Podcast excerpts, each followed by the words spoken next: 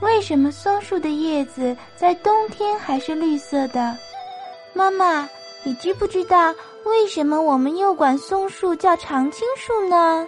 知道啊，你想想，冬天的时候有什么树还是绿色的呢？只有松树、柏树和竹子。你看，一般的树叶儿长得像一只手，而松树的叶子呢，它们像小针儿一样。所以呀，它们就不像一般的树叶那样蒸发起水分来没完没了。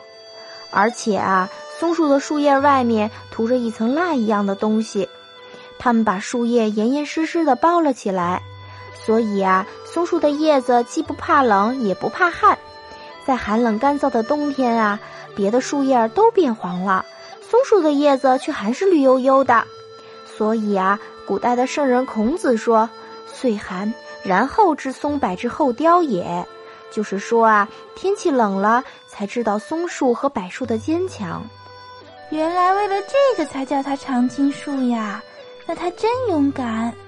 冬天里呀，还有梅花开放，古代的人就把松树、竹子和梅花叫做岁寒三友，他们是三个不怕冬天寒冷的朋友。